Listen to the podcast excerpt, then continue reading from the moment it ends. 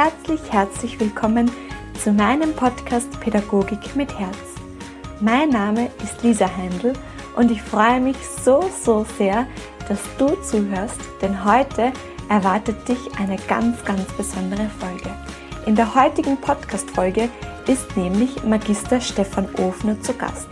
Magister Stefan Ofner ist Geschäftsführer von INA, dem Institut für Neue Autorität in Linz und eine wirklich sehr, sehr inspirierende Persönlichkeit.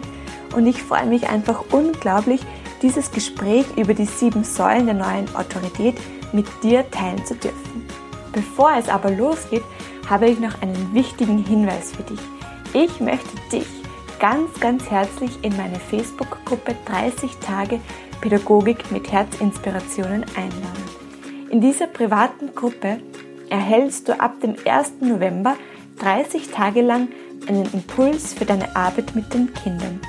Und ganz, ganz besonders freut es mich, dass an diesen Inspirationen meine liebe Freundin und Kollegin Barbara Schön mitgearbeitet hat, mit der ich übrigens auch schon eine Podcast-Folge aufgenommen habe. Falls du sie noch einmal nachhören möchtest, sie heißt Achtsame Präsenz und regelmäßiges Reflektieren. Genau, und Barbara und ich, wir würden uns sehr, sehr freuen, wenn wir dich im November begleiten und inspirieren dürfen. Unsere Vorfreude ist schon ziemlich groß und wir können es eigentlich schon kaum mehr erwarten, unsere Impulse mit dir zu teilen. Aber jetzt soll es losgehen mit dem Gespräch mit Magister Stefan Ofner. Ich wünsche dir ganz, ganz viel Freude mit dieser Folge.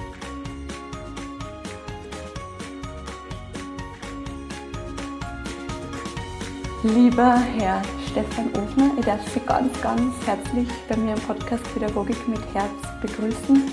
Ich freue mich wahnsinnig, die Gelegenheit zu haben, mit Ihnen ähm, über das Thema neue Autorität zu sprechen. Danke, dass Sie sich Zeit nehmen und schön, Gerne. dass Sie da sind. Gerne. Ich habe ähm, vorweg schon ein bisschen gelesen, Sie sind der Geschäftsführer von INA, dem Institut für neue Autorität. Sie sind Elterncoach, Sie sind Psychologe, Sie sind Supervisor wenn ich das richtig gelesen habe. Ähm, würden Sie uns ein bisschen mitnehmen? Wie, wie kommt es zu dem, was Sie machen?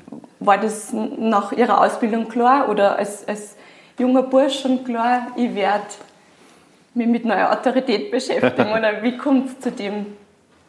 Nein, mit neuer Autorität, äh, das war schon ein Zufall. Mhm. Äh, ich habe nach dem Studium in Wien ähm, begonnen in der Beratung und in der äh, Therapie zu arbeiten. Also ich habe auch äh, spezielle Weiterbildungen gemacht nach dem Studium, systemische Familientherapie und forensische Therapie, also mit äh, Gewalttätern, Straftätern. Und äh, da habe ich in verschiedenen Einrichtungen gearbeitet, auch in Gefängnissen. Mhm. Und ähm, ich bin dann 2007 mit Heim Oma in Kontakt gekommen, äh, der diese Ideen, äh, sage ich jetzt einmal, gesammelt und in ein Konzept gegossen hat in den 90er Jahren, nämlich einer zeitgemäßen, modernen, neuen Autorität.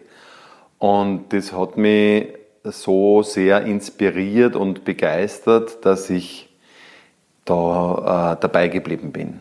Mhm. Genau. Und äh, dann eben auch später zusammen mit einem Freund und Kollegen das Institut gegründet habe und äh, ja, nach wie vor mit diesem Thema äh, unterwegs bin und mit viel Freude das unter die Leute bringe, weil ich denke, ähm, wir leben in einer Zeit, wo es das immer mehr braucht, auch Menschen, die äh, Führungsautorität verkörpern und äh, äh, positive Entwicklungsprozesse in Gang bringen können. Ob in Familie, Schule, äh, Einrichtungen, Firmen, ähm, in der Politik braucht man es auch, wie man es gestern wieder gesehen hat bei der Konfrontation der amerikanischen, also des amerikanischen Präsidenten und äh, des Herausforderers. Und dann mhm.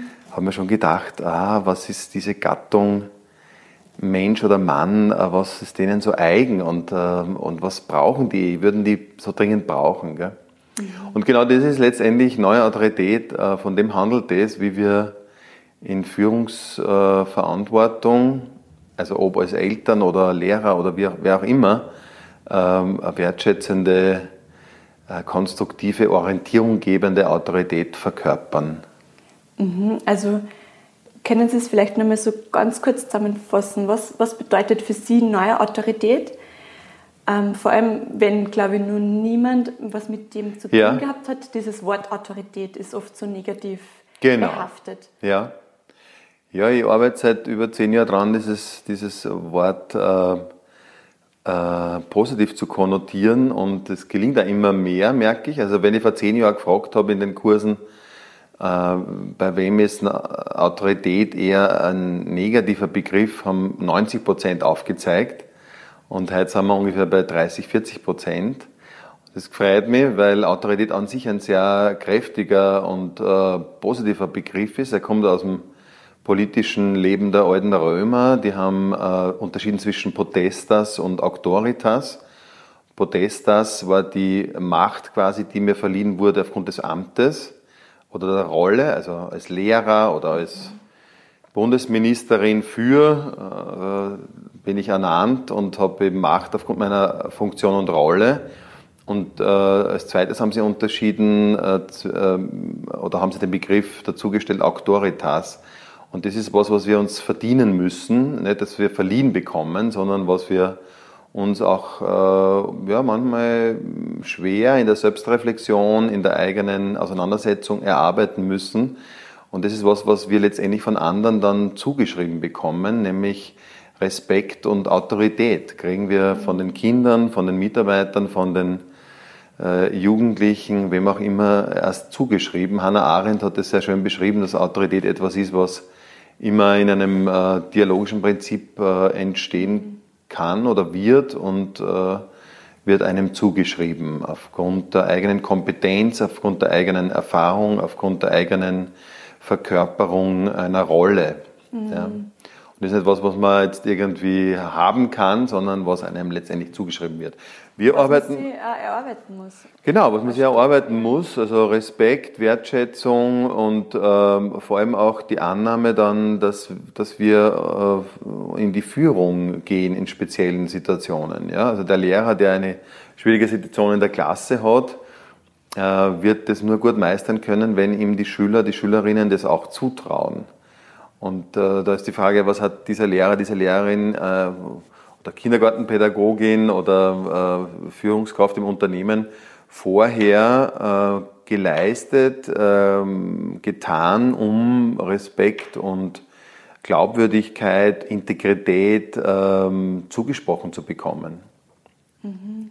Das ist so der Kern. Und wir arbeiten an dem, was uns Heim Oma äh, und seine Leute äh, quasi vermittelt haben und was wir mittlerweile äh, vielfach weiterentwickelt haben. Ich bin ja Mitautor von diesem großen Standardwerk, knapp 600 Seiten, Handbuch Neue Autorität, das wir letztes Jahr publiziert haben, wo sichtbar wird, in welchen Feldern, eben auch in der Elementarpädagogik, äh, bis hin äh, in Gemeinden oder Unternehmen Autorität wenn man sie richtig ausrichtet und aufstellt und verkörpert, was das bewirken kann. Also, da gibt, also es ist ein sehr großes Feld, wo man das anwenden kann. Ja, es ist mittlerweile in, in also im klinischen Bereich, im Bildungsbereich, im Sozialbereich, im Unternehmensbereich, im Verwaltungsbereich oder äh, im, im äh, politischen äh, Führungsbereich, in, in, Gemeinden, in Kommunen äh, bis hin äh,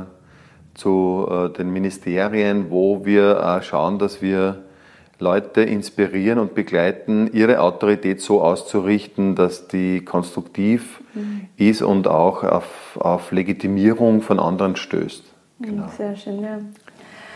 Ähm, und wenn wir jetzt so ein bisschen tiefer in das Konzept neue Autorität einsteigen, was wären so die Eckpfeiler? Was macht die neue Autorität aus? Ja, ähm, im Grunde sind es sieben Säulen, wie es wir genannt haben. Ähm, wie wir uns begonnen haben, vor 15, 13, 14 Jahren mit dem äh, Projekt äh, oder mit dem Konzept zu beschäftigen.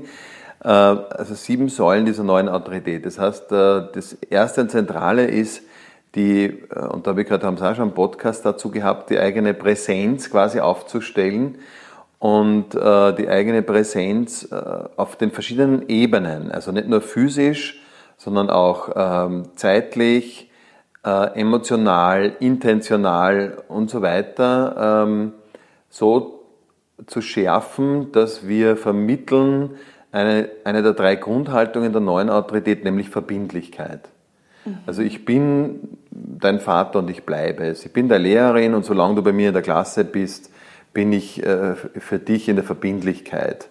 Kannst du auf mich zählen, bin ich für dich da, ähm, werde ich mit dir auch den einen oder anderen vermutlich äh, Herausforderung oder Konfrontation nicht scheuen, wenn notwendig. Ich bin und bleibe deine Lehrerin, solange du mir anvertraut bist. Und das kann man auf alle äh, Ebenen oder auf alle Bereiche umlegen. Also, dass wir klar machen, äh, wir sind verbindlich. Mhm. Ja?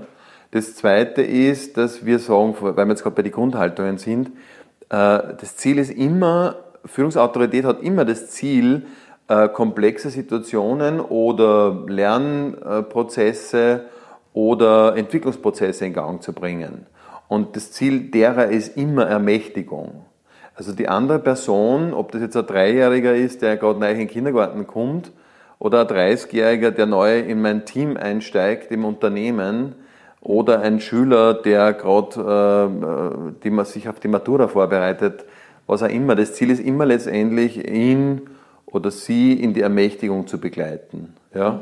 Und da haben wir speziellen Zugang, nämlich nicht so, dass wir irgendwelche Tipps oder Ratschläge geben, sondern dass wir darauf vertrauen, dass das Potenzial in dieser Person da ist und wir quasi als Begleiter fungieren, dieses Potenzial zu entfalten. Autorität heißt im ursprünglichen Sinn, Wortsinn auch, also es kommt von augere, das lateinische Verbum dazu und das heißt letztendlich herausbringen, entwickeln, fördern, entfalten. Ja? Also eine Autoritätsperson ist jemand, der, wenn man so will, vereinfacht gesprochen, äh, mithilft, Mitautor des Lebens der anderen zu werden. Ja? Und das ist die klassische Funktion von einem Lehrer, sage ich jetzt einmal einer Lehrerin, einer Kindergartenpädagogin, äh, auch in einem Unternehmen, eines, einer Führungskraft. Natürlich geht es um Unternehmensziele und die müssen erreicht werden, weil sonst kann das Unternehmen nicht leben. Mhm. Aber Ziel, auch äh, sagen auch viele Studien der meisten Führungskräfte, ist trotzdem auch, mitzuhelfen, dass diese Person sich entfalten kann. Ja? Also wenn, wenn wir diesen weiteren Blick haben und nicht nur auf unsere Unternehmensziele fokussiert, sondern im klassischen Sinn. Ja? Mhm. Das heißt, das ist äh, im Grunde die äh, zentrale Fokussierung in der neuen Autorität. Und wie schaffen wir das? Äh, das ist die dritte Grundhaltung der neuen Autorität, dass wir uns genau überlegen, für jede Person spezifisch, für jedes Kind, das neuen Kindergarten kommt, spezifisch, äh, welche Erwartungen sind für dieses Kind angemessen. Also welche angemessenen Erwartungen an das Kind können wir formulieren. Und wenn das Kind einen Entwicklungsrückstand hat, äh, dann, dann muss ich die Erwartungen dementsprechend anpassen.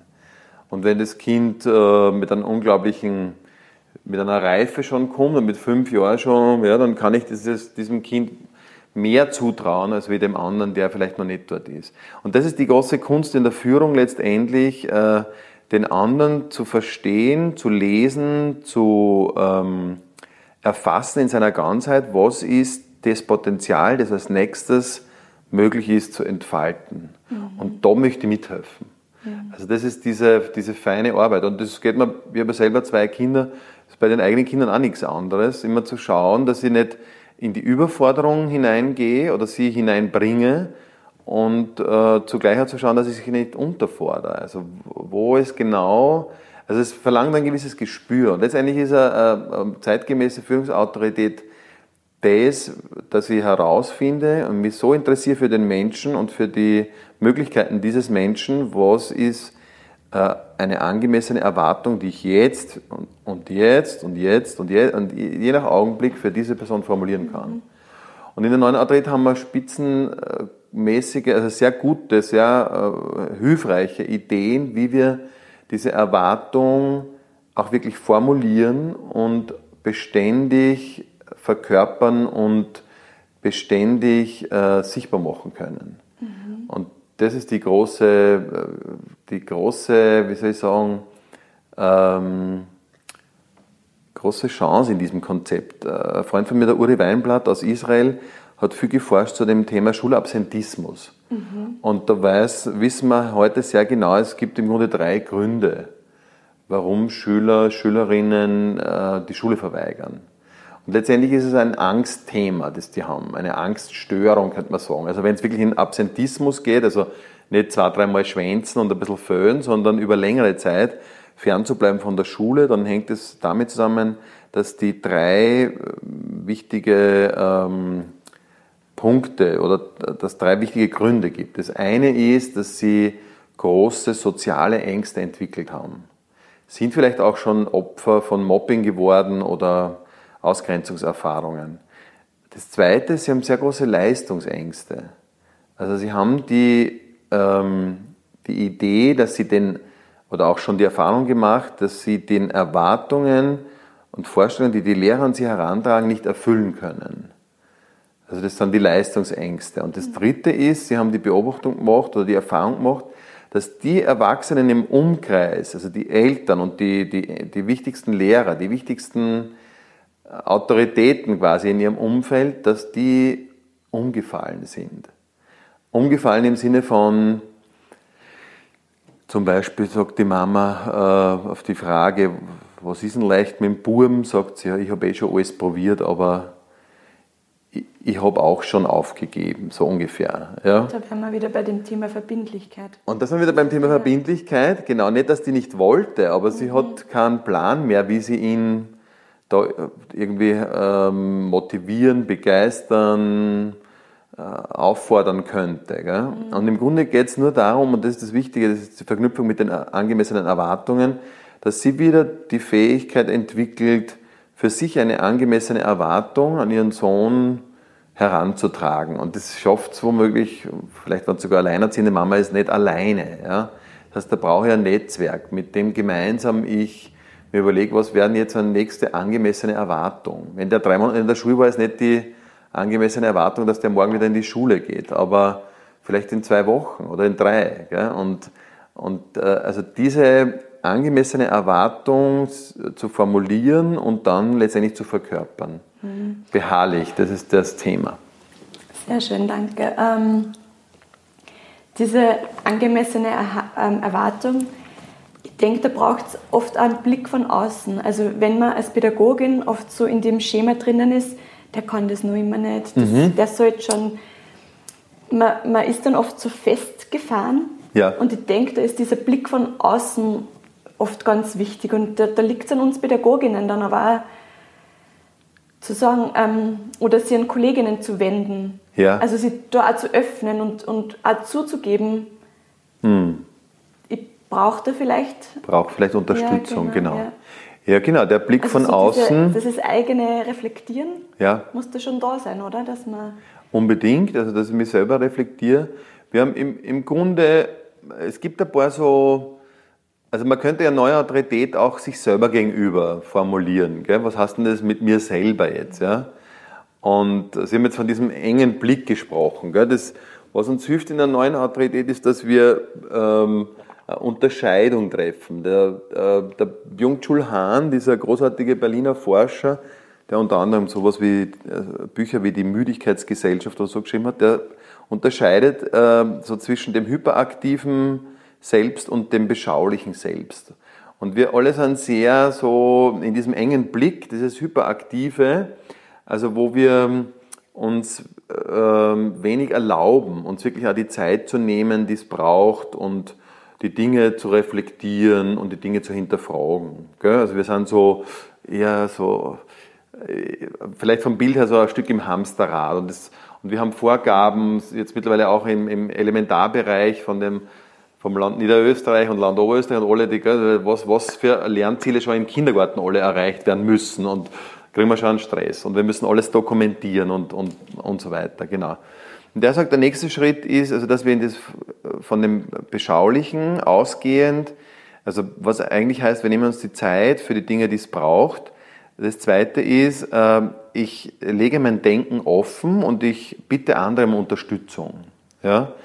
Und das ist ein Riesenunterschied in der äh, neuen Autorität im Vergleich zur alten Autorität zum Beispiel. Die alte Autorität war gekennzeichnet von dem, ähm, ich muss es alleine schaffen. Gell? Also sobald ich äh, mich jemandem anvertraue oder um Hilfe, gar um Hilfe bitte, ist ein Zeichen, Eingeständnis von Schwäche. Mhm. Ja? Und das ist lange in den Köpfen der Menschen drinnen gewesen. Und äh, Lehrpersonen oder auch Kindergartenpädagoginnen, da ist vielleicht nochmal ein bisschen anders, weil die sind nicht ganz alleine in der Gruppe. Sie stehen im Normalfall zu zweit. Gell? Aber Lehrpersonen stehen oft alleine vor der Klasse und sind Einzelkämpfer gegenüber, also äh, mit 20, 25 da äh, Kindern und Jugendlichen. Ja? Und äh, denen fällt es oft besonders schwer, sich äh, zu öffnen, anzuvertrauen und um Unterstützung zu bieten. Aber es ist ein Grundsatz hier in diesem Konzept, dass wir lernen auch, warum. Es ist ja nicht nur das, dass wir entlastet werden und dass sich die Verantwortung auf mehreren Schultern verteilt.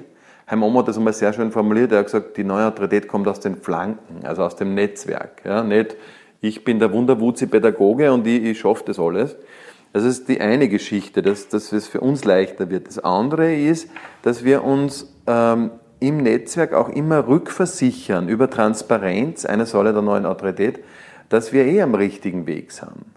Weil ich selber ähm, bin ja auch in Gefahr, manchmal vielleicht meine Autorität zu missbrauchen ja, oder autoritär wieder zu werden ja, und über die Kinder, über die Mitarbeiter drüber zu fahren. Und um dem auch gegenzuwirken, ist es ganz wichtig, sich äh, also das eigene Denken offen zu legen und einmal in Frage stellen zu lassen, wie seht denn ihr das? Ja? Und, und wenn man es dann die Schleifen weiterzieht, wird es zu einer Riesenquelle von Unterstützung. Und da könnte man zum Beispiel auch sagen, Beispiel, Fünfjähriger im Kindergarten, der, was relativ normal ist, äh, ein anderes Kind, äh, weil sie ihm das Spielzeug weggenommen hat, reißt, beißt, zwickt, kratzt, weiß nicht was, ja, und äh, wir sagen, das geht nicht bei uns, das, das, darfst du nicht, also das wollen wir nicht, weil das ist Gewalt. So lernen Kinder ja. Gell? Und, ähm, und dann ähm, merkt man aber, bah, das kommt nicht an oder das ist irgendwie, der macht es trotzdem weiter. Gell? Aber jetzt hat er noch mal ein Jahr, bis er schulreif sein soll und dann muss er das in den Griff haben. Also dann muss er lernen zu mentalisieren und nicht zu externalisieren. Also dann muss er sich vorstellen können, am liebsten da ich dem jetzt in die Pappen hauen, weil er mein Lieblingsspielzeug weggenommen hat, aber nicht wirklich in die Pappen hauen. Ja? Also das, und dann, äh, um die Schleife weiterzuziehen, sagen wir, wir könnten die Oma einbinden, weil die, oder den Opa, weil ich mag ihn total gern, und die Oma bitten, dass sie da mithilft. Und die Oma sagt, ja, wie soll ich da mithelfen? Ich bin ja keine Pädagogin. Dann sagen wir, ja, das ist richtig, Sie sind keine Pädagogin, aber Sie sind die Oma. Und Sie sind unglaublich wichtig für den kleinen Moritz, weil der mag sie total gern. Und das wäre für uns unglaublich hilfreich. Es dauert keine zwei Minuten, wenn Sie ihm sagen würden, was der Moritz, ich finde, die Kindergartenpädagogin, die Lisa hat recht. Ja, Schlagen ist keine Lösung. Aber ich bin mir sicher, dass du eine Idee entwickeln wirst und wenn du willst, helfen wir da dabei, der Opa und ich, wie du das lernen kannst, dass wenn da jemand dein Spielzeug wegnimmt, dass du nicht hinschlagst. Wir haben das alle lernen müssen. Ja, aber ich finde, die Lisa hat recht, das muss aufhören. Das heißt, wir holen uns aus dem Netzwerk Legitimierung ja, und Unterstützung. Und, und das lastet nicht mehr nur auf unseren Schultern. Ich muss jetzt dem Moritz beibringen, dass er aufhört zum, Sche äh, zum, zum äh, Kratzen, Beißen, Reißen, Zwicken, irgendwas, ja, wenn einem was nicht passt, sondern es helfen alle mit, die irgendwie beteiligt sind und denen der Moritz auch wichtig ist. Ja. Und wir können ihm also sagen, weißt du, wir werden jetzt die Oma auch dazu holen, weil die mag die auch total gern. Ja, und die hat vielleicht auch eine gute Idee, wie du das lernen kannst. Es wird dann vielleicht nicht so schmecken, weil die Oma, die glaubt ja, er ist nur brav oder so, gell? oder die, die, da wird er sich denken, die Oma, was denkt dann die Oma von mir? Na, die Oma denkt von dir, bist du der Bur, ganz normal. Ja? In dem Alter muss man lernen, diese Emotionen zu kontrollieren. Das haben wir alle lernen müssen. Ja? Und wir, wissen, wir müssen wissen, dass 75 Prozent der Burschen, oder, oder die Frage ist spannend, für Kindergartenpädagoginnen sage ich das immer, wenn ich Vorträge oder so halte, wann haben denn Männer in ihrer Biografie von 0 bis 80, also im Schnitt werden wir 80 Jahre alt, wir Männer, Frauen ein bisschen mehr, wann haben, wann haben wir die, die Spitzen unserer Gewalttätigkeit in unserer Biografie?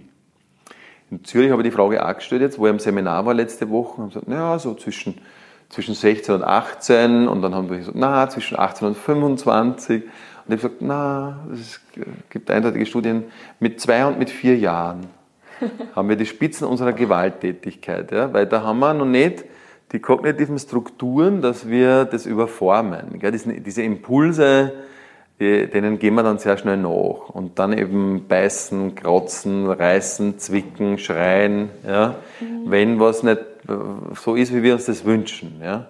75% der Burschen haben das, nur 25% der Mädchen. Also weil das natürlich gell, Geschlechterunterschiede, die es da einfach gibt. Ja. Mhm. Das heißt, das ist so eine ganz wesentliche ähm, Komponente, wir nennen es die dritte Säule der neuen Autorität, Unterstützungssysteme zu nützen, Bündnisse aufzubauen. Äh, es gibt diesen schönen afrikanischen Spruch, es braucht ein ganzes Dorf, um ein Kind zu erziehen. Und, und da wird es sichtbar. Also diese zeitgemäße Autorität ähm, wird stark im Netzwerk. Ich würde da nur mal ganz kurz gern einhaken und ich denke, das hat auch bei uns Pädagoginnen oft zu, zu tun, dass wir uns so im Konkurrenzdenken fühlen zu Kolleginnen. Ich glaube, dass ja. das ganz oft ein Thema ist, dass wir uns nicht an unsere Kollegen oder Kolleginnen ja. wenden. Ja, das ist einfach in uns äh, sehr stark drinnen. Wir leben in einer Leistungsgesellschaft, die die sehr äh, auf, auf Ich-Optimierung aus ist. Gell? Und wir müssen lernen, ähm, das sagt uns eh, also sagen uns ganz viele äh, Entwicklungen in der Gesellschaft, jetzt nicht nur Corona, sondern überhaupt äh, uns miteinander besser zu verbinden. Gell? Und, und im Wir, im Schulterschluss, wie wir das nennen, in, in Bündnissen, in Netzwerken zu denken und zu arbeiten und zu leben. Also das ist, das ist ganz essentiell, ohne dem wird es nicht gehen. Ja? Wir sehen es auf globaler Ebene oder wir sehen es auf, auf, auf staatlicher Ebene, also auf der makrogesellschaftlichen Ebene sehen wir das ja auch sehr stark, wie schwer das ist. Ja. Die EU, also bei vielen Themen, mit, ob das Umwelt ist, ob das Flüchtlinge sind und, und, und, das ist wahnsinnig schwierig, Bündnisse zu machen, die wirklich tragfähig sind. Und das ist im Kleinen auf der Mikroebene genauso. Gell? Da gibt es viele Ressentiments. Ist auch viel ein Führungsthema. Also je nachdem, was, was in dem, in dem Kindergarten oder in der Schule, was da für eine Führungskraft am Werk ist. Gell? Also das ist schon, ähm, merke ich immer mehr, nachdem ich immer mehr mit Führungskräften arbeite, also äh, die, die Treppe wird von oben gekehrt. Gell? Das ist einfach so. Und, und was da für eine Haltung und für eine, eine Unternehmenskultur äh, vorgelebt und vor, äh, vorgestellt wird letztendlich. Also das ist entscheidend. Ja? Dieses Vorleben. Ja, genau. Ja. Und wie gehen wir mit Konflikten um und wie gehen wir mit herausfordernden Situationen um und wie, wie unterstützen wir einander? Und äh, also das sind essentielle Fragen in Unternehmenskulturen und wie, wie in einer Familie. Gell? Also wie, wie tun wir da? Und äh, um das eben ein Stück zu verändern oder zu unterbinden oder den, das Fenster aufzumachen im Sinne von, schaut her, wir, wir, wir werden hier, so gut es geht, einander unterstützen und da braucht es auch die Bereitschaft, das eigene Denken offen zu legen, die eigenen Schwächen offen zu legen. Da brauche ich eine gute Fehlerkultur im Unternehmen, äh, nämlich, die sagt, also wenn du einen Fehler machst, ähm, äh, das ist keine Schande und das ist kein, das ist kein Drama, im Gegenteil, das ist eine riesen Lernchance. Ja? Und äh, wir müssen natürlich lernen, diese Fehler zu korrigieren. Also wenn man am zweiten oder dritten Mal machen, dann, dann werde ich als Führungskraft sehr genau hinschauen, warum der nicht korrigiert wurde, warum uns das nicht gelungen ist. Und wenn wir gemeinsam hinschauen, ja, aber also das braucht es, glaube ich, gell, dass man wenig Angst hat in, im Unternehmen, in der Einrichtung, im, im, Kindergarten, wo immer man sich dann aufhält oder wo immer man arbeitet, dass äh, von, von der Führungsebene so es die gibt. Es gibt ja mittlerweile auch schon sehr, sehr flache Hierarchien in vielen Unternehmen oder in vielen Einrichtungen.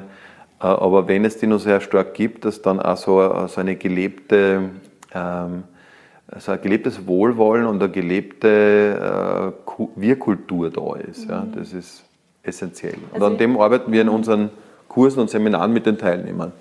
Ja, also ich genau. denke, wir dürfen den Fokus nicht nur auf das richten, wie wollen wir die sozialen Kompetenzen bei den Kindern stärken, wie wollen wir mit Fehlern bei Kindern umgehen, sondern ganz stark auch, dass wir uns selbst fragen, wie geht es mir mit meiner Fehlerkultur und wie lebe ich das soziale Miteinander im Team, wie leben wir als Team. Im, im Grunde, ganz genau, vor. im Grunde müsst ihr den Kindern überhaupt nichts vermitteln, nur vorleben. Ja, Karl Valentin hat das einmal so schön gesagt, was sollen wir unseren Kindern schon beibringen? Sie machen uns sowieso alles nach. Ja? Also im Grunde, ich sehe es ein bisschen, weil das auch in die Elementarpädagogik so viel eingezogen ist jetzt äh, mit diesen äh, Zielen und so weiter und was die alles schon kennen sollen.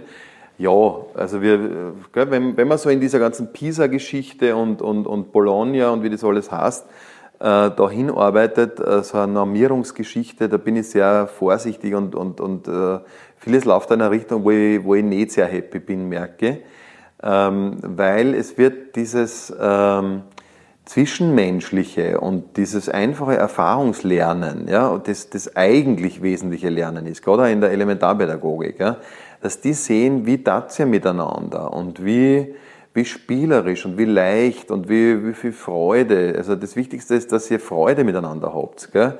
und die Kinder da Freude haben und sie entwickeln können. Leider, also ich habe meine eigenen Kinder auch gesehen, in der Volksschule nimmt es schon deutlich ab, diese, diese Freude, dieser Spaß und im Gymnasium dann, also die, die, äh, nicht einmal, dass die sagen, wenn die Ferien vorbei sind, ich freue mich auf die Schule. Und das ist so traurig in Wahrheit. Gell? Das ist sowas von traurig, weil die, ich meine, bei uns war es damals auch ähnlich, äh, glaube ich. Da hat sich einfach nichts verändert und das ist, das ist so schade, weil es muss, in Wahrheit muss Freude machen. Und was macht Freude, wenn ich mich dort wohlfühle, wenn ich merke, die Erwachsenen sind ähm, sichere Anker für mich und wohlwollend, wertschätzend und da kann man Spaß haben und also ich wünsche den Elementarpädagogen, dass sie das äh, trotz all dieser Aufträge, die sie von den Landesregierungen und so kriegen, dass sie das und Dokumentationszwang und ich weiß nicht, was der ganzen Schmoren, der da, der da mittlerweile stattfindet, dass diese Freude das Wichtigste ist. Also das Wichtigste ist, dass Kinder an einem Ort sind, äh, wo sie spülen können und eine Freude haben können mit den Leuten. Ja? Und das ist das Entscheidende. Sehr schön, ja. Gibt es das vom, vom, wie heißt der, Buro, glaube ich, dieses wunderschönes Buch Positive Pädagogik. Großartig. Mhm. Der beschreibt das so schön. Im Grunde muss Erziehung ein, ein Ziel verfolgen, das ist Glück. Gell? Mhm. Und wir sind halt ganz auf einem anderen Weg, weil wir mit Pisa und all diesen Geschichten da, ich finde, haben wir uns verrennt ein Stück weit. Ja. Aber das ist halt leider so. Also da fühle ich mich jetzt nicht bemüßigt, dort auch noch gewaltlosen Widerstand zu leisten. Was übrigens auch eine Säule der neuen Autorität ist, genau. Ja, ja vielleicht kehren wir zurück zu den Säulen. Ja, gerne. Ich glaube, ich schon bei der Säule 3 oder 4 mhm. angelangt. Genau. Ja, also das Netzwerk. Und dann das vierte ist, eine, den Pädagoginnen eine Idee zu geben, wie sie äh, einen dritten Weg der Veränderung gehen können. Die klassischen Wege der Veränderung also, oder des Lernens, wenn wir Lernen anstoßen wollen, ist ja über Belohnungssysteme oder, oder Bestrafungssysteme. Gell? Und das ist nicht grundsätzlich falsch, weil so sind wir Menschen auch gestrickt und wir, ja, wir, wir, wir brauchen Anreize auch, dass wir uns entwickeln und äh, es gibt äh, äh, gute Gründe für äh, Bestrafungssysteme. Also ich habe mich in erster Linie auch deshalb an die an die Fahrbeschränkungen auf Autobahnen gehalten, weil ich wusste, da gibt es Radars und, und da möchte ich nicht reinfahren, weil das Geld gebe ich lieber für was anderes aus. Also diese Verstärkersysteme, Belohnung, Bestrafung haben ihre Berechtigung. Aber wir brauchen einen dritten Weg, weil es gibt manchmal so zugespitzte Situationen in äh, Interaktionen, in Beziehungen, äh, Eskalationen zum Beispiel, wo wir mit den klassischen Systemen nicht mehr weit kommen. Also eigentlich wissen wir aus der Neurobiologie dass, und der Gehirnforschung, dass man dass mit zwölf Jahren das spätestens äh, bei den allermeisten Kindern oder mehrheitlich 80 Prozent der Kinder nimmer zirkt, also über Belohnen oder Bestrafen zu, ja, das Verhalten äh, in eine Richtung zu bringen, wie es gewünscht ist weil die durchschauen das in aller Regel mit zwölf Jahren, spätestens 13 Jahren, dass das auch wieder Kontrollversuche der Erwachsenen sind. Das heißt, wir brauchen einen dritten Weg, wie wir Veränderungen initiieren können. Und das ist die vierte Säule der neuen Autorität, nämlich über die Idee, wie Gandhi und äh, Martin Luther King und andere äh, versucht haben und teilweise auch sehr erfolgreich, ähm, Systeme oder, oder Komponenten in den Systemen äh, zu verändern. Und das war über die Idee des gewaltlosen Widerstandes. Und das ist die einzige Möglichkeit, die ich kenne, wo wir Veränderungsprozesse initiieren können, ohne die Beziehungen zu gefährden. Weil sowohl beim Belohnen als auch beim Strafen hat das eine Auswirkung meistens negativ über die Beziehung, wenn ich mehrheitlich so agiere. Beim Bestrafen sowieso, weil das findet man immer, immer ungerecht. Brauchen Sie sich nur erinnern, wie Sie noch Kind waren, ja, und das ist immer. Also wenn man mal Strafe gekriegt hat, ah, das ist gemein, und man hat sich schon, wenn man kreativ war, schon überlegt, wie man sie rächen kann. Gell? Wie es dem oder der Mama oder dem Papa heimzahlen kann, so ungefähr. Oder der Lehrerin, dem Lehrer. Und das Belohnen ist auch problematisch, weil dann ähm, wissen wir aus Studien, dass wenn zu viel über Belohnung gearbeitet wird, also wenn, ich sage es jetzt übertrieben, wenn, wenn jeder Kleinigkeit dann kriegst du Zucker oder ich weiß nicht was, dann ähm, koppelt sich das intrinsische Motivationssystem ab. Also das äh, jeder Mensch hat, dass ich Dinge tue, äh, weil ich Lust habe oder weil ich, weil ich, weil ich es will. Und dann frage ich immer, ja, die, die, die Lehrerin fragt, okay, äh, mach bitte die Tafel sauber und der Schüler fragt, ja, was kriege ich dafür? Ja, also so, ähm, und Eltern berichten es auch oft, der tut gar nichts mehr, wenn, für alles verlangt er was. Gell? Und ähm, also da muss man auch sehr vorsichtig sein. Und das ist der dritte Weg, das nennen wir die Idee des gewaltlosen Widerstandes, wie wir für, für Veränderung sorgen können. Und das ist in Wahrheit ein beharrliches äh, Dranbleiben an dem Thema, also an dem Entwicklungsthema, das gerade ist.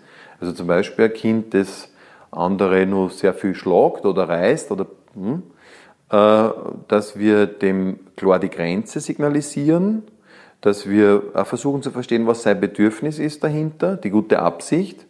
Vielleicht ist er eifersüchtig, vielleicht äh, ja, will er mehr gesehen werden, will er mehr Zuwendung, Aufmerksamkeit, was auch immer. Äh, und das auch zu würdigen und aber auch klar zu machen, auf die Art und Weise äh, wollen wir das hier nicht, dass du dieses Bedürfnis versuchst zu erfüllen. Aber wir sehen, du hast ein Bedürfnis, das werden wir in Zukunft ernster nehmen und wir werden mit dir beharrlich daran arbeiten, dass du lernst, nimmer hinzuschlagen, nimmer zu schreien, nimmer zu toben, was auch immer. Ja? Und, wir, und wir sind überzeugt davon, dass du das schaffen kannst. Und dann formulieren wir diese angemessene Erwartung, also für den nächsten Schritt. Ja? Zusammen mit den Eltern im Idealfall oder mit nur anderen Bezugspersonen. Ja? Und, und da bleiben wir dann beharrlich dran, das Kind so zu unterstützen. Und da muss ich schon mehr Präsenz auch zeigen, da muss ich immer sehr nahe sein, mhm. in, mit ihm gemeinsam, wenn es geht, auch vielleicht sich Signale auszumachen oder äh, das, dem Kind zu helfen, sich selber besser kennenzulernen, zu verstehen. Vielleicht äh, ziehen wir auch noch irgendeine andere Unterstützungskraft dazu. Ja, könnte ja sein, dass da noch wer hilfreich sein könnte. Also das wäre diese Idee, wie wir Veränderung initiieren. Mhm.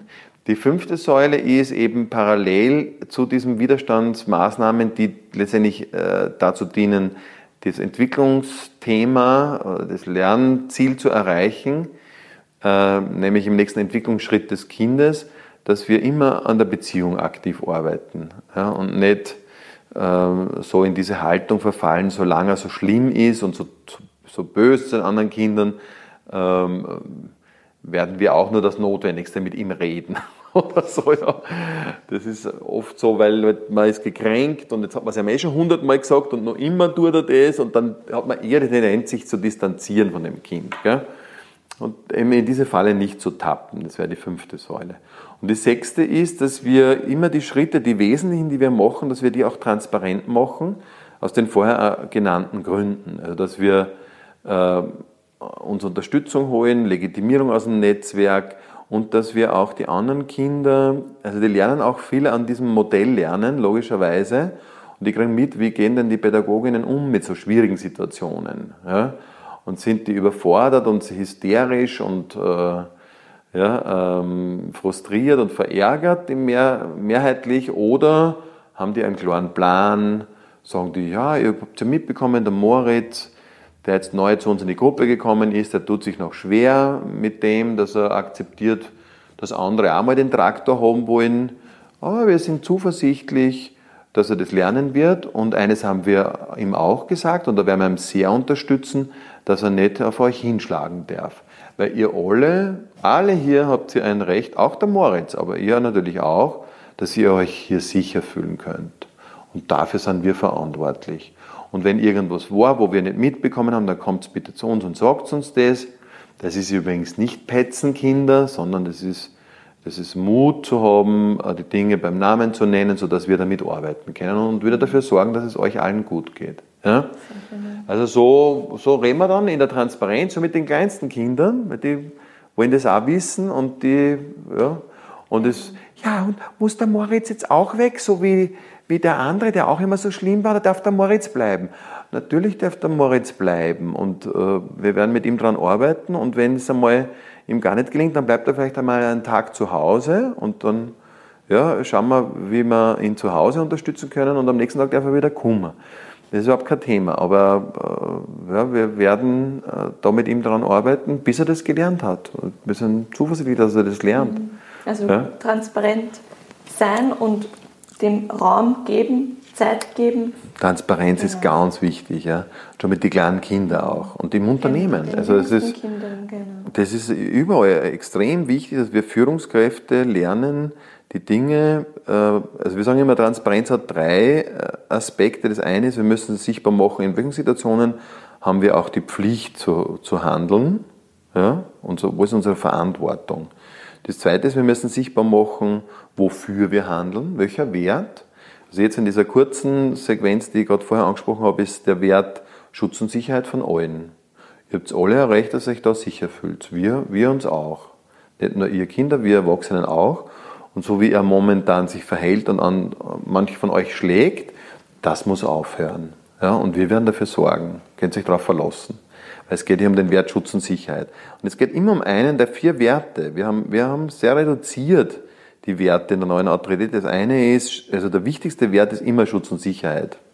Weil sonst kann, kann hier gar nichts entstehen oder kann kein Lernen möglich sein. Gell? Das Zweite ist, eine Kultur aufzubauen, in der Respekt und Wertschätzung vorherrschen.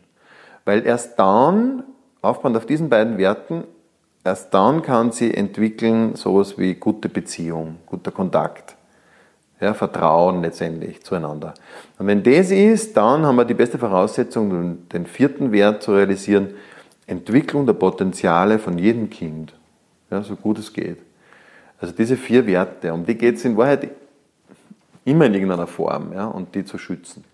Also das ist Transparenz, das ist extrem wichtig. Und das vierte, also die siebte Säule ist Wiedergutmachungen. Und da fangen wir auch schon im, im Elementarbereich an. Wir haben in den Kursen immer wieder viel Elementarpädagoginnen bei uns, auch zum Coach für neue Autorität oder in den Grundlagenseminaren. Und die sagen immer, ja, das ist, das ist super, auch nochmal schon im Kindergarten so klar zu haben, also die, die Idee der Wiedergutmachung. Und Wiedergutmachung ist uns eh allen ein Begriff seit 10, 15 Jahren. Ja? Aber die wenigsten machen es wirklich gescheit im Sinne von, es braucht nämlich immer zwei Teile in der Wiedergutmachung. Also es braucht, dass dieser Mensch, dieser, dieses Kind lernt, die Verantwortung zu sich zu nehmen und sagen, ja, das habe ich gemacht und heute tut es mir leid. Ja, das wollte ich so eigentlich nicht. Ja. Und das zweite ist eine Geste des guten Willens, also wo dann der mit mit der Mama Muffins backt oder wie und in den Kindergarten mitbringt oder so. Ja? Also wenn es im Kindergarten vorgefallen ist zum Beispiel. Ja? Und also da, nicht nur dieses Entschuldigung. Genau, also nicht so ein schnelles, gell, oft sagen ja schon Elementarpädagoginnen dann auch oder Lehrerinnen auch noch ganz oft in der Schule, geh dich jetzt entschuldigen. Und das ist natürlich was, was gut gemeint ist von den Elementarpädagoginnen, aber was man nicht auf Knopfdruck machen kann. Ja? Äh, das ist was, was einem was abverlangt. Also eine ehrliche Entschuldigung, äh, sprich eine Verantwortungsübernahme, ist immer mit Scham verbunden. Muss es auch sein, sonst ist es keine Verantwortungsübernahme. Ja?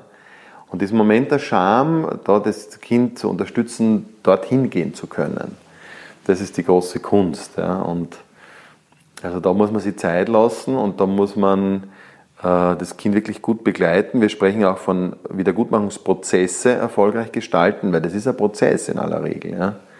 Und das geht nicht so. so kann man nicht sofort. Das kann man nicht auf Knopfdruck machen. Gell? Und ähm, das ist eine schöne, schöne Arbeit auch. Darum ist es auch eines meiner Lieblingsthemen, habe, habe ich eh schon erzählt. Und im Buch, im Handbuch habe ich auch ein großes Kapitel darüber geschrieben, weil das so wichtig ist. Und äh, das Gewissen ist ja nicht etwas, was uns in die Wiege gelegt wurde, sondern das Gewissen ist, ist wie ein Muskel, der trainiert werden muss. Ja? Also wo man über diese Erfahrung, ich kann Schwäche zeigen oder, oder Schuld eingestehen, also mich verletzlich machen, ohne dass ich bloßgestellt werde oder, oder entwürdigt werde. Mhm. Das ist eine ganz wichtige Erfahrung. Und ich denke, auch dieses Verantwortung übernehmen, das ist so ein wichtiges Thema. Und vor allem also Absolut. jetzt und in Zukunft. Und ich denke, ja. da dürfen wir wirklich mit den Jüngsten. Ja, es fängt im Kindergarten an. Also eigentlich zu Hause schon. Aber, ja. aber vor allem bei den, also weil da sind es dann mit, mit vielen anderen Kindern zusammen und dann werden natürlich Fehler gemacht und da werden äh, Verletzungen äh, und, und Grenzüberschreitungen passieren und da schlagt er mal hin und, äh, und so weiter. Ja. Und ähm, also darum fängt es dort, äh, also das ist so die erste wichtige Schule, äh, das zu lernen und ein Gewissen zu entwickeln. Mhm. Ja. Und bei den meisten gelingt es ja auch total gut. Ja. Also 90 Prozent der Kinder, die dann in die Schule kommen, haben das, haben das verinnerlicht. Also die Freud würde sagen, die haben das über ich installiert. Mhm. genau. Ähm, wenn jetzt jemand oder eine Pädagogin oder Pädagoge Näheres wissen will über die neue Autorität, wie kann man in Kontakt kommen? Ja, also wir mit dem Institut. Ja, wir haben immer wieder Informationsabende, also am besten auf unserer Website schauen. Wir haben äh, Kooperationspartner in, in Niederösterreich, in Wien, im Burgenland, in der Steiermark. Wir sind, also die, unser Sitz ist da in Linz und äh, einfach anrufen, wenn es Fragen gibt, zum Informationsabend zu kommen. Äh, es gibt äh, viele Videos auch im, im, Internet, wo man sich anschauen kann, ähm, wenn man sich dafür interessiert. Genau. Ja, Sehr gut. immer herzlich willkommen. Ähm, und eine letzte Frage nur zum Schluss, die jeder Podcast-Gast kriegt. Ah ja? Wenn Sie einen Wunsch frei hätten für die Kinder, für das Bildungssystem, für die Pädagogen, was, was wäre das? Was würden Sie Sie wünschen? Ja, das habe ich im Grunde eh schon formuliert. Gell? Also, dass diese, dieses alles Messen und äh, diese ähm, normierten Lernziele, äh, so quasi wie, wie Maschinen, äh, von den Kindern äh, erfüllt werden und, und abgearbeitet werden, dass das weniger wird. Also dieser ganze Bologna-Prozess und, und PISA, das, das halte ich für sehr problematisch. Ja, das ist so äh, äh, eine Vergleichs- und Normierungsidee, die da dahinter steht. Und das gefällt mir nicht. Also ich bin da eben bei dem, dass Bildung muss äh, Kinder und Jugendliche dahin und, und, und auch die Erwachsenen, die in diesen Systemen sind, die Möglichkeit geben, wirklich das zu finden, was ihnen Spaß macht und äh, was sie glücklich macht. Auch. Also das muss Auftrag von Bildung sein, finde ich. Und nicht, dass man dann mit 18 äh, also irgendwelche so vorgegebenen Geschichten alle gleich kennen. Wofür? Dass wir dann die Wirtschaft gut füttern oder, oder worum geht es da eigentlich? Also das stelle ich gerade zurzeit sehr in Frage. Beschäftige mich gerade wieder viel mit, mit Gerald Hütter, der das ja ähm, unglaublich spannend immer ausbreitet und, und, ähm, und sehr am Punkt bringt, gell? dass äh, diese Objektorientierung die, wir müssen wieder in dieses Subjekt mhm. äh, und Menschlichkeits- und Verbindungs-Connectedness und in das hinein. Und ähm, ich glaube, dass das eine gute Autorität ausmacht, die den Menschen sieht und die natürlich auch, wir können uns nicht äh, so von äh, heute auf morgen verabschieden von all diesen Überlegungen, die in den Ministerien oder Landesregierungen oder so stattfinden, die sind ja alle nicht nur schlecht, das möchte ich damit überhaupt nicht sagen. Gell? Bildungsdirektionen und was da, die machen sich ja viele Gedanken, aber dass wir den, den, den Fokus nicht verlieren, dass das immer der Mensch ähm, ist mit seinen Bedürfnissen und das Kind mit seinen Fähigkeiten, Potenzialen und dass wir die Freude dabei nicht verlieren. Ja? Genau, das wünsche ich mir. Ja. Sehr schön. Dankeschön. Ich möchte mich ganz, ganz herzlich für dieses offene, ehrliche Gespräch bedanken, für Gerne. die Einsichten. Ja, ich habe das Gefühl, das war total ein angenehmes Gespräch und Fein. ganz herzlich ja. für das Gespräch bedanken. Ja, gerne ist mir auch so gegangen, war ganz easy und, und fein. Ja, und alles Gute Ihnen und ich finde es das klasse, dass Sie diese Podcasts machen. Dankeschön. Zur Inspiration für Kolleginnen und Kollegen, genau. Dankeschön. Dankeschön.